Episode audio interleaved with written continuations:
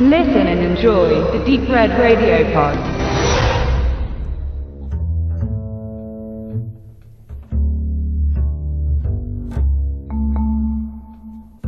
Das goldene M gehört zu den wertvollsten Marken international. Bei der Fastfood-Kette McDonald's ernähren sich täglich 1% der Weltbevölkerung.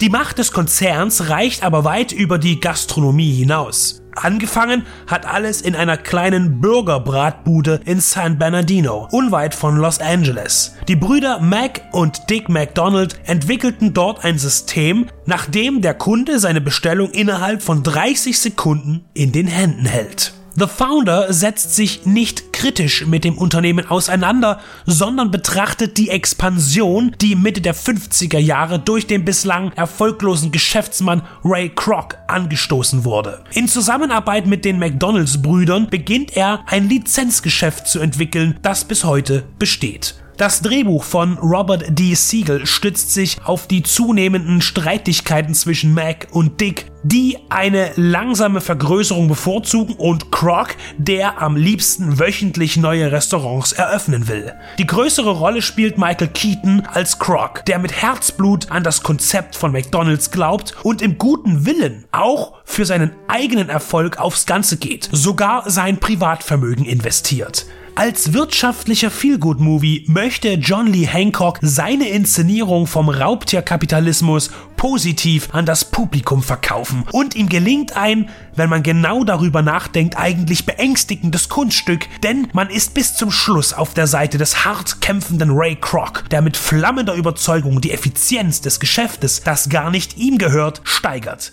Er ist zwar Vertragspartner, verdient dabei aber so wenig, dass er seinen Lebensunterhalt kaum bestreiten kann. Immer mehr reift in ihm der Gedanke, ein größeres Stück vom Kuchen abzubekommen. Das geht so weit, dass er schließlich das gesamte Unternehmen nach jahrelanger Zusammenarbeit den eigentlichen Entwicklern entreißen will. Der Film schafft es, alle unsympathischen und schlechten Eigenschaften von Croc als positiv darzustellen. Der Titel The Founder bezieht sich auf Croc, der sich als solcher immer wieder vorstellt, es aber nicht ist. Er ist nicht der Gründer von McDonald's, aber unstreitbar der Vater der Idee, die heute hinter dem Konzern steckt. Michael Keaton genießt nach Birdman seinen zweiten Frühling. Er war nie wirklich weg, aber durch eher kleinere Rollen unsichtbar geworden. Seine Darbietung des Ray Kroc ist engagiert und kritiklos gut. An seiner Seite als Ehefrau ist Laura Dern zu sehen. Der Cast erweitert sich durch Patrick Wilson, Nick Offerman und Linda Cardellini. Die Hauptrolle wurde zunächst Tom Hanks angeboten,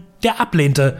Andersherum hat das auch schon mal erfolgreich funktioniert, nachdem Hanks den Part eines an AIDS erkrankten Juristen in Philadelphia annahm, was Keaton kurz zuvor ablehnte. The Founder konzentriert sich auf die Entwicklungen ab dem Zusammentreffen von Croc und der McDonalds-Familie. Noch interessanter wäre es gewesen, Croc mehr auszuleuchten, denn er hatte bereits zuvor Fast-Food-Restaurants einer ähnlichen Prozedur unterzogen, aber mit weitaus weniger Erfolg. Die Direktheit von Siegels Skript hat aber auch positive Auswirkungen. Es wird nichts beschönigt. Es werden Fakten umgesetzt und alles, was man als Zuschauer dazu empfindet, eben auch Ray Kroc als schimmernden Helden zu empfinden, obwohl er auch ein finsterer Finanzschurke ist, ist der eigenen Wahrnehmung geschuldet.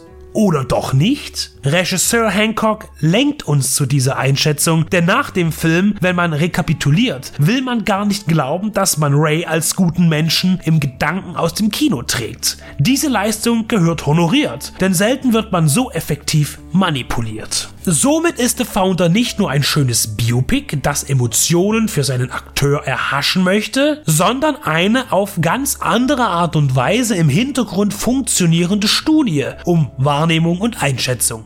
Es geht nicht um die Produkte von McDonald's oder die Marke, sondern um den Krieg zwischen drei Männern zweier Parteien. Im Übrigen ist das berühmte goldene M im Film gar nicht zu sehen. Das erinnert ein wenig an das Konzept von Thank You for Smoking über die Tabaklobby. Hier wird nicht eine einzige Zigarette geraucht. Das wirft die Frage auf, wie eng die Produktion mit dem McDonalds-Konzern zusammenarbeitete.